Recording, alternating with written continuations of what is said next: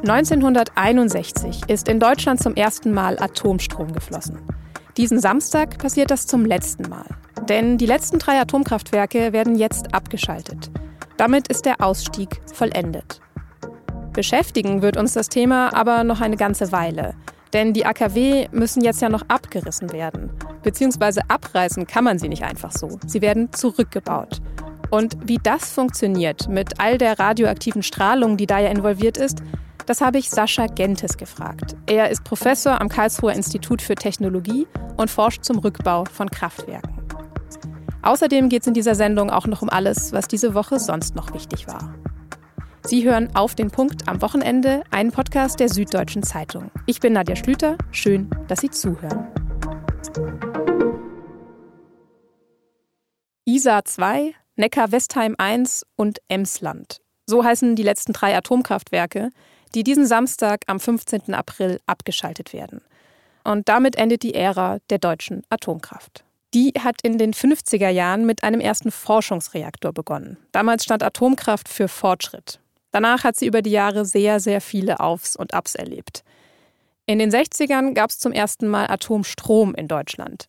Und ab den 70ern, als die neuen Kraftwerke als Energieversorger schon etabliert waren, gab es dann immer mehr Widerstand aus der Bevölkerung. Viele Menschen haben angefangen, sich Sorgen zu machen um die Umwelt oder sie hatten Angst vor den Gefahren der Atomkraft. Das Symbol der Anti-Atomkraftbewegung, die lachende rote Sonne, kennen wir heute alle. Nach dem GAU in Tschernobyl 1986 gab es dann auch immer mehr kritische Stimmen aus der Politik. Und nach einem ziemlich langen politischen Hin und Her kam schließlich der 11. März 2011. Damals kam es nach einem Tsunami an der japanischen Küste zu mehreren schweren Unfällen und zu einer Kernschmelze im Atomkraftwerk in Fukushima. Nur drei Tage später hat die damalige Bundeskanzlerin Angela Merkel dann das hier gesagt. Die Folgen der Katastrophe in Japan berühren die ganze Welt. Wir dürfen nicht vergessen, dass in Europa, zum Teil in unserer unmittelbaren Nachbarschaft, Kernkraftwerke betrieben werden, die auch einer Sicherheitsüberprüfung bedürfen. Alles gehört auf den Prüfstand. Am 30. Juni 2011 hat der Deutsche Bundestag dann dem endgültigen Ausstieg aus der Atomkraft zugestimmt. Und heute, fast zwölf Jahre später, ist der tatsächlich abgeschlossen.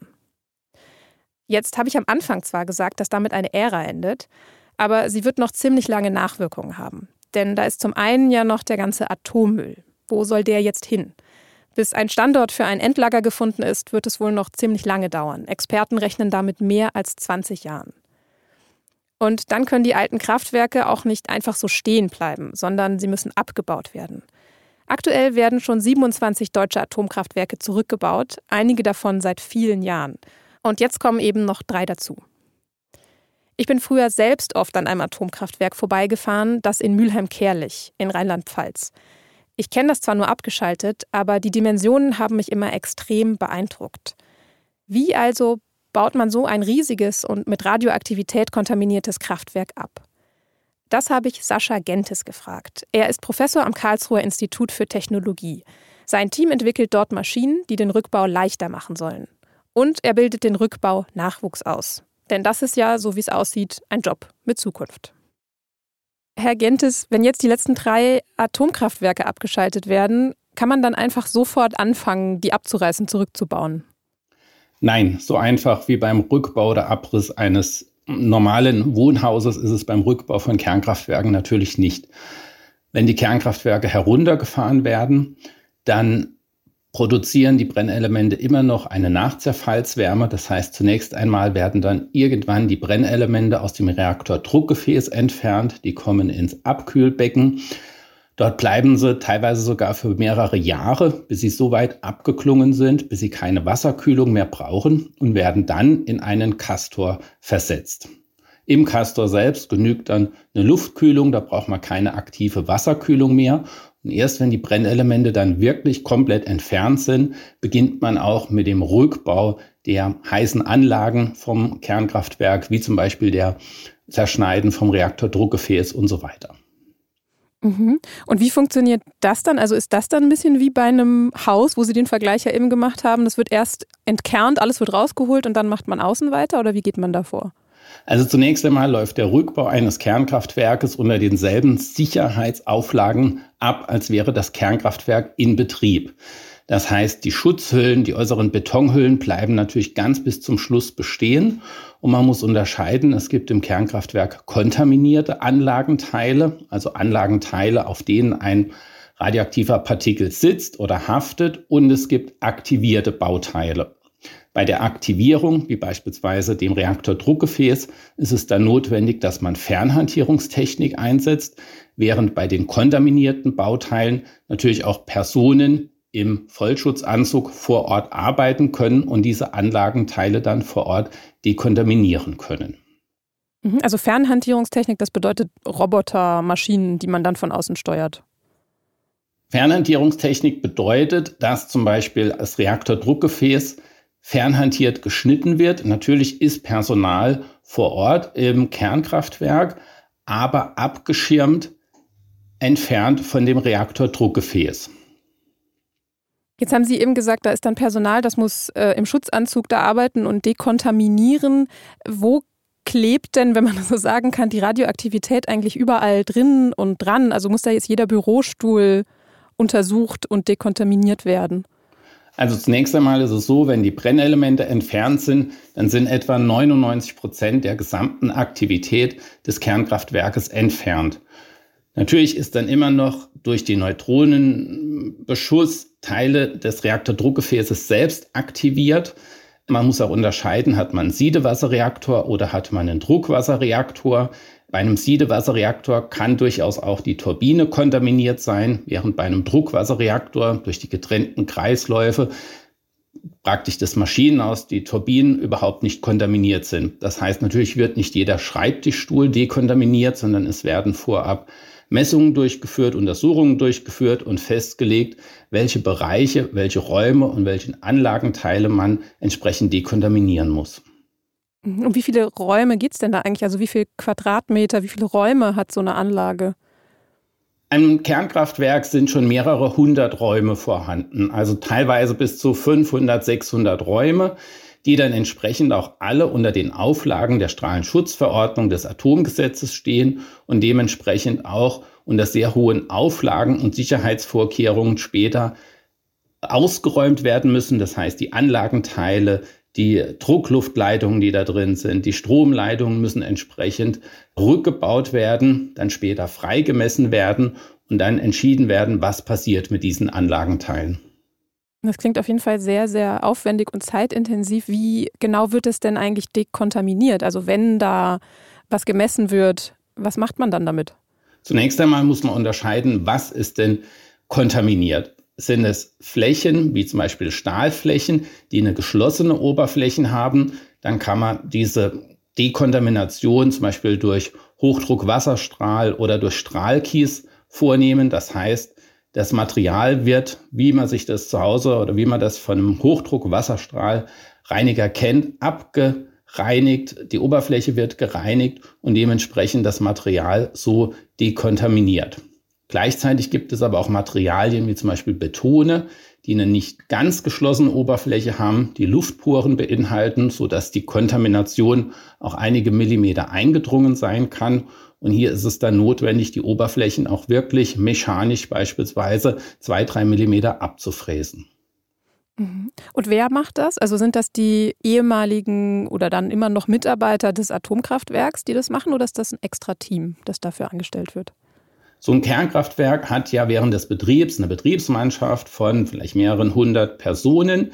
Diese Betriebsmannschaft hat den großen Vorteil, dass sie die Anlagen kennt, dass sie weiß, wie die Anlage bedient wurde, wie sie gefahren wurde. Und dieses Personal wird dann später genutzt, um beispielsweise die Rückbauanträge zu schreiben, um die Genehmigungen einzuholen, um das Ganze entsprechend von der Managementseite her durchzuführen, während die wirklichen Arbeiten vor Ort, die Dekontamination, das Zerlegen, das Schneiden, das Verpacken der Materialien dann durch spezielle Firmen, ähm, externe Firmen, die also nicht während zu der Betriebsmannschaft gehören, sondern durch externe Firmen vor Ort durchgeführt wird. Mhm. Aber das bedeutet, dass die Mitarbeiter des Kraftwerks das Ende ihres eigenen Arbeitsplatzes planen und beantragen müssen. Genau. Oder? Das ist sicherlich psychisch eine nicht ganz einfache Aufgabe, denn die Personen, die in dem Kernkraftwerk gearbeitet haben, die kennen ja im Gegensatz zu vielen Personen, die aktuell damit diskutieren, den Aufbau eines Kernkraftwerkes. Die wissen genau, wie das vor Ort durchgeführt wird, was da drin abläuft. Und die sind natürlich auch von dieser Technik überzeugt, sonst würden sie auch nicht vor Ort arbeiten. Und wenn man dann, wie gerade bei uns in Deutschland, drei der sichersten Kernkraftwerke jetzt abschalten muss und die dann auch noch zerlegen muss, obwohl man von der Technik überzeugt ist, dann ist das psychologisch sicherlich eine harte Herausforderung. Mhm. Und ist das eigentlich auch gefährlich, diesen Rückbau zu machen? Also wie viel Strahlung kriegen die Menschen ab, die da beteiligt sind? Also ich bin der Meinung, dass der Rückbau von Industrieanlagen, in denen Asbest vorhanden ist, in denen künstliche Mineralfasern vorhanden sind, sicherlich eine größere Gefahr darstellen wie der Rückbau eines jedes Kernkraftwerkes. Denn nichts ist in Deutschland so gut überwacht wie der Rückbau eines Kernkraftwerkes. Von daher sind die Personen, die vor Ort arbeiten, jederzeit ausgestattet mit einem Dosimeter. Es wird ein Strahlenpass mitgeführt. Es wird genau geschaut, ob irgendwo eventuell etwas vorgefallen ist oder vorgekommen ist. Von daher bin ich der Meinung, dass der Rückbau in einem Kernkraftwerk für das Personal jetzt verglichen mit normalen, konventionellen Rückbauarbeiten wie wir so oft im, im innerstädtischen Bereich sehen, sehr ungefährlich ist. Sie haben jetzt aber eben schon erwähnt, es fällt sehr viel Müll an, also nicht nur der Atommüll, der dann im Castor lagert und äh, der in ein Endlager muss, das noch nicht gefunden ist. Wohin mit dem ganzen restlichen Müll, der da entsteht? Was passiert damit? Die Abfälle, die dabei anfallen, werden in Deutschland unterschieden in schwach- und mittelradioaktive Abfälle. Hierfür haben wir ein Endlager, das genehmigt ist, aber das noch nicht eröffnet hat. Das ist Schacht Konrad. Und in die wärmeentwickelnden Abfälle, wie beispielsweise die Brennelemente, wo wir aktuell noch ein Endlager suchen. Diese beiden Abfallarten, die letztendlich ein Endlager brauchen, machen bezogen auf die Gesamtmasse etwa drei Prozent aus. Das heißt, für den große oder für die große Menge an Abfall, die beim Rückbau anfällt, gibt es Verwendungswege oder Wiederverwertungswege, so dass eigentlich nur eine relativ kleine Masse letztendlich entgelagert werden muss. Wie viel kostet so ein Rückbau eigentlich und wie lange dauert das, um sich mal den Aufwand klar zu machen? Also ganz exakte Zahlen, was ein Rückbau kostet, sind eigentlich in der Öffentlichkeit nicht vorhanden. Es wird abgeschätzt und kalkuliert entsprechend, aber natürlich hat bisher noch kein Energieversorgungsunternehmen komplett offengelegt, was ein Rückbau kostet. Aber wenn man sich allein die Zeiten anschaut von etwa 10, 12 Jahren, das Personal, was vor Ort tätig ist, die Maschinen und die Verfahren, die eingesetzt werden, dann kann man schon so im Groben mit etwa einer Milliarde Euro rechnen. Und wie lange dauert's? Etwa 10 bis 12 Jahre.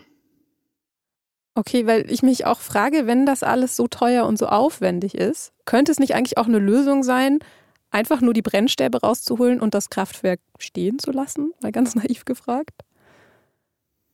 Eine theoretische Möglichkeit ist das. Allerdings ist ja das Kernkraftwerk immer noch an manchen Stellen kontaminiert.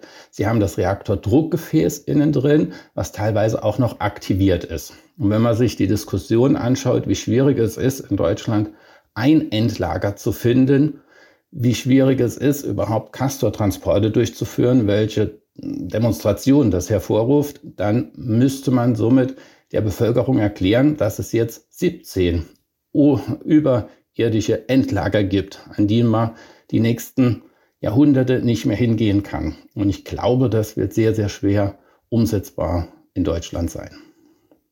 Sie sind ja in der Forschung tätig, also Sie beschäftigen sich damit, wie man den Rückbau leichter machen kann, automatischer machen kann. Ist denn das, was wir hier besprechen, eher so Theorie und Best Practice oder lässt sich das auch wirklich immer so umsetzen, wie Sie das jetzt beschrieben haben? Also ich selbst leite eine Professur, die sich mit dem Rückbau konventioneller und kerntechnischer Bauwerke beschäftigt. Und gerade im Rückbau von Kernkraftwerken ist es natürlich so, wenn man sich die Zeiten anschaut, 10 bis 12 Jahre, die Kosten von vielleicht einer Milliarde Euro, dann ist das eigentlich für jeden Ingenieur schon klar, dass es hier Optimierungs- und Verbesserungspotenzial gibt. Man kann ein Kernkraftwerk heute absolut sicher zurückbauen, aber es ist immer noch sehr viel Handarbeit notwendig. Oberflächen müssen abgefräst werden, Stahlbauteile müssen von Hand dekontaminiert werden, so dass wir hier verschiedene Forschungsthemen auch bei uns haben, Forschungsprojekte, wo wir aber von Anfang an immer die Industrie mit einbeziehen, da es aufgrund der Gesetzeslage, der Vorschriften, der Genehmigungsabläufe in Deutschland sehr, sehr schwierig ist, wenn man von Anfang an keinen direkten Anwender dabei hat, der dann hinterher diese Verfahren und Technologien auch versucht beim Rückbau einzusetzen. Mhm, das heißt, da steckt auch noch eine Menge Bürokratie dahinter in dem ganzen Rückbauverfahren. Ich glaube, in Deutschland steckt in allen Bereichen eine Menge der äh, Bürokratie äh, drin, aber beim Rückbau von Kernkraftwerken kann man da sicherlich sagen, dass die Bürokratie noch mal eine Stufe größer oder höher ausgelegt ist. Jawohl. Man hat es jetzt eben schon so ein bisschen rausgehört in manchen Ihrer Antworten. Ich wollte Sie trotzdem noch mal fragen, als Forscher im Rückbau würde man ja eigentlich erstmal davon ausgehen, dass Sie gegen Atomkraft sind, weil Sie sie ja abbauen. Wie, wie stehen Sie dazu, zu den Abschaltungen jetzt? Also ich persönlich finde es absolut falsch, in der jetzigen Zeit drei der sichersten Kernkraftwerke abzuschalten und stattdessen beispielsweise wieder veraltete Kohlekraftwerke hochzufahren. Natürlich heißt meine Professur Rückbau von kerntechnischen und konventionellen Bauwerken. Das heißt aber nicht, dass ich persönlich ein Gegner der Kernkraftwerke bin. Es gibt ja auch viele, beispielsweise Abbruchunternehmen, die Häuser abbrechen, aber die trotzdem natürlich nicht gegen Bauwerke sind, sondern der Rückbau ist gerade für Ingenieure ein Feld, wo es noch Techniken und Innovationen geben kann, die man nicht von der Stange bekommt. Der Rückbau eines Reaktordruckgefäßes ist bei jedem Kernkraftwerk wieder eine neue Herausforderung, einen neuen Aufbau von Kalterprobungen, die man durchführen kann, so dass wir da ein, ein großes Betätigungsfeld haben, um einfach den Rückbau von Kernkraftwerken, wenn sie denn am Ende ihrer technischen Lebenszeit sind, auch entsprechend aktiv zu werden. Abgesehen davon ist es ja auch so, dass uns die Endlagerung in Deutschland noch viele Jahrzehnte, meiner Meinung nach vielleicht sogar Jahrhunderte beschäftigt. Und irgendwoher brauchen wir auch noch das Personal, den Nachwuchs, der in diesem Themenbereich überhaupt arbeitet und aktiv wird. Sodass es meiner Meinung nach sehr wichtig ist, dass wir auch in Deutschland diese Themen, auch wenn wir jetzt die letzten drei Kernkraftwerke abschalten, weiterhin hm, ja, in der Öffentlichkeit halten und versuchen, Nachwuchsingenieure und Ingenieurinnen dafür zu gewinnen. Vielen, vielen Dank, dass Sie uns mitgenommen haben in den Rückbau eines Kernkraftwerks, Herr Gentes. Ja, vielen Dank. Gern geschehen. Zum Rückbau von Atomkraftwerken gab es diese Woche übrigens auch eine interessante Reportage in der SZ. Ich verlinke sie Ihnen in den Show Notes. Und wenn Sie noch mal genauer nachvollziehen wollen, welche Stationen es in der deutschen Geschichte der Atomkraft gab, dann kann ich Ihnen einen Text aus der SZ am Wochenende empfehlen. Auch den Link finden Sie in den Shownotes. Was ich da schon mal verraten kann, die allererste Station war ein Weinkeller in Haigerloch.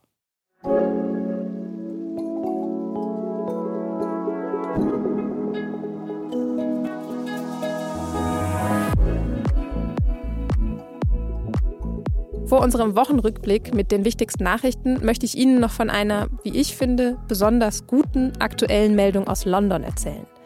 Der britische König Charles III. hat nämlich angekündigt, dass er die royalen Archive und die königliche Sammlung für Forscherinnen und Forscher öffnen will. Bis zum Jahr 2026 sollen sie Zugang haben, um ein ganz bestimmtes Kapitel der britischen Geschichte zu untersuchen, nämlich den Sklavenhandel und wie weit das Königshaus daran beteiligt war. Ab Mitte des 17. bis Anfang des 19. Jahrhunderts wurden ja schätzungsweise dreieinhalb Millionen Menschen aus Afrika in die britischen Kolonien verschleppt und dort wurden sie zur Arbeit auf Plantagen gezogen. Das Vereinigte Königreich und damit auch die Vorfahren von Charles III. haben davon stark profitiert und waren zum Teil wohl auch aktiv am Sklavenhandel beteiligt. Eine Entschuldigung des Königshauses gibt es bisher zwar noch nicht, aber, und das ist eben die gute Nachricht, immerhin ist die Öffnung der Archive ein Zeichen, dass der neue König es wirklich ernst meint mit einer Aufarbeitung.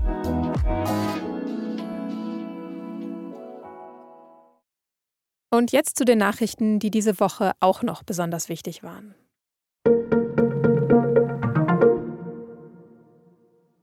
Today, the Justice Department arrested Jack Douglas Teixeira in connection with an investigation into alleged unauthorized removal, retention, and transmission of classified national defense information. In diesem Statement am Donnerstag hat US-Justizminister Merrick Garland bestätigt, dass das FBI den 21-jährigen Jack Teixeira festgenommen hat. Teixeira ist Mitglied der Nationalgarde und er wird verdächtigt, hunderte Geheimdienstdokumente abgeschrieben, abfotografiert und in einer Chatgruppe im Internet hochgeladen zu haben. Von da aus haben sie sich dann weiterverbreitet. Sie enthalten unter anderem brisante Informationen über den Krieg in der Ukraine und über Abhöraktionen gegen UNO-Generalsekretär Guterres. Was wir hier machen, ist nichts anderes, als dass wir einen großen gesellschaftlichen Konflikt endlich eine Lösung zuführen, die Vogel-Strauß-Politik der vergangenen Jahre in der Vergangenheit lassen. Landwirtschaftsminister Cem Özdemir spricht hier über die Legalisierung von Cannabis. Gemeinsam mit Gesundheitsminister Karl Lauterbach hat er dafür am Mittwoch neue Eckpunkte vorgestellt. Die wichtigsten der Eigenkonsum bis 25 Gramm soll straffrei bleiben, jeder soll privat drei Pflanzen anbauen dürfen und es soll Cannabis-Clubs geben. In denen können bis zu 500 Mitglieder für den Eigengebrauch anbauen. Für einen kommerziellen Handel sind erstmal nur Modellprojekte geplant. Einen generellen freien Verkauf, wie ihn die Ampelkoalition eigentlich wollte, wird es also vorerst nicht geben. Der ist nämlich nicht mit EU-Recht vereinbar. Die deutsche Außenministerin Annalena Baerbock ist am Donnerstag nach China gereist, zu einem Antrittsbesuch. Eines der wichtigsten Themen für ihr Gespräch mit ihrem chinesischen Amtskollegen Qin Gang hat sie vorab in der Tagesschau benannt wenn ein Land einen Angriffskrieg auf äh, auch die europäische Friedensordnung äh, führt, dass wir dann äh, von anderen Ländern auf der Welt, insbesondere von China als Mitglied des Sicherheitsrates der Vereinten Nationen, erwarten, dass es diesen Angriffskrieg klar beurteilt und alles, äh, was es kann, dafür tut, dass es auch in Europa endlich wieder Frieden gibt. Im Anschluss an das Gespräch der beiden hat Gang versichert, dass China auch weiterhin keine Waffen an Russland liefern werde für den Krieg gegen die Ukraine. Bei Fragen der Menschenrechte oder in der Haltung gegenüber Taiwan gab es zwischen Baerbock und Chin allerdings keine Annäherung.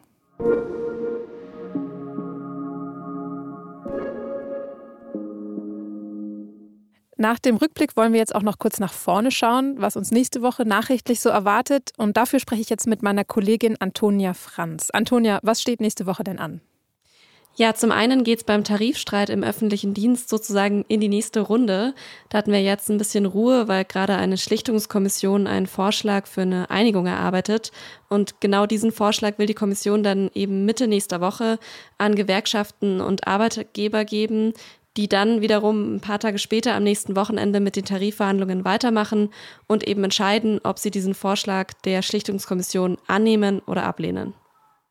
Mhm, da frage ich mich jetzt natürlich direkt, gibt es jetzt bald die nächsten Streiks? Ja, das weiß man natürlich nicht ganz genau. Also während die Schlichtungskommission arbeitet, gab, und weil sie ja gerade auch noch arbeitet, gibt es ja eine Friedenspflicht. Die endet dann aber mit der Vorlage des Vorschlags Mitte nächster Woche. Und ab dann sind theoretisch wieder Streiks möglich, auch noch bevor die Verhandlungen dann am Wochenende weitergehen. Aber das ist eben alles noch unklar. Und äh, was vielleicht auch noch interessant sein könnte, wenn der Schlichterspruch dann nicht von beiden Seiten angenommen wird, dann könnte es zu einer Urabstimmung bei den Gewerkschaften kommen und dann auch zu unbefristeten Streiks. Das würde aber noch ein paar Wochen dauern. Okay, da ist also noch alles im Fluss und ein bisschen kompliziert. Das wird uns also noch länger beschäftigen. Was erwartet uns denn sonst noch nächste Woche auf jeden Fall? Womit können wir rechnen? Ja, es gibt auch sonst auf jeden Fall ein paar interessante Termine. Also zum einen fliegt die Außenministerin Annalena Baerbock Anfang der Woche zum G7-Außenministertreffen nach Japan. Bundespräsident Frank-Walter Steinmeier, der ist am Mittwoch zum 80. Jahrestag des Aufstandes im Warschauer Ghetto in Polen eingeladen. Und da hält er als erster deutscher Staatsgast vor dem Denkmal der Helden des Warschauer Ghettos eine Gedenkrede. Und dann am Freitag beginnt auch noch der Bundesparteitag der FDP. Alles klar, danke fürs Update, Antonia. Sehr gerne.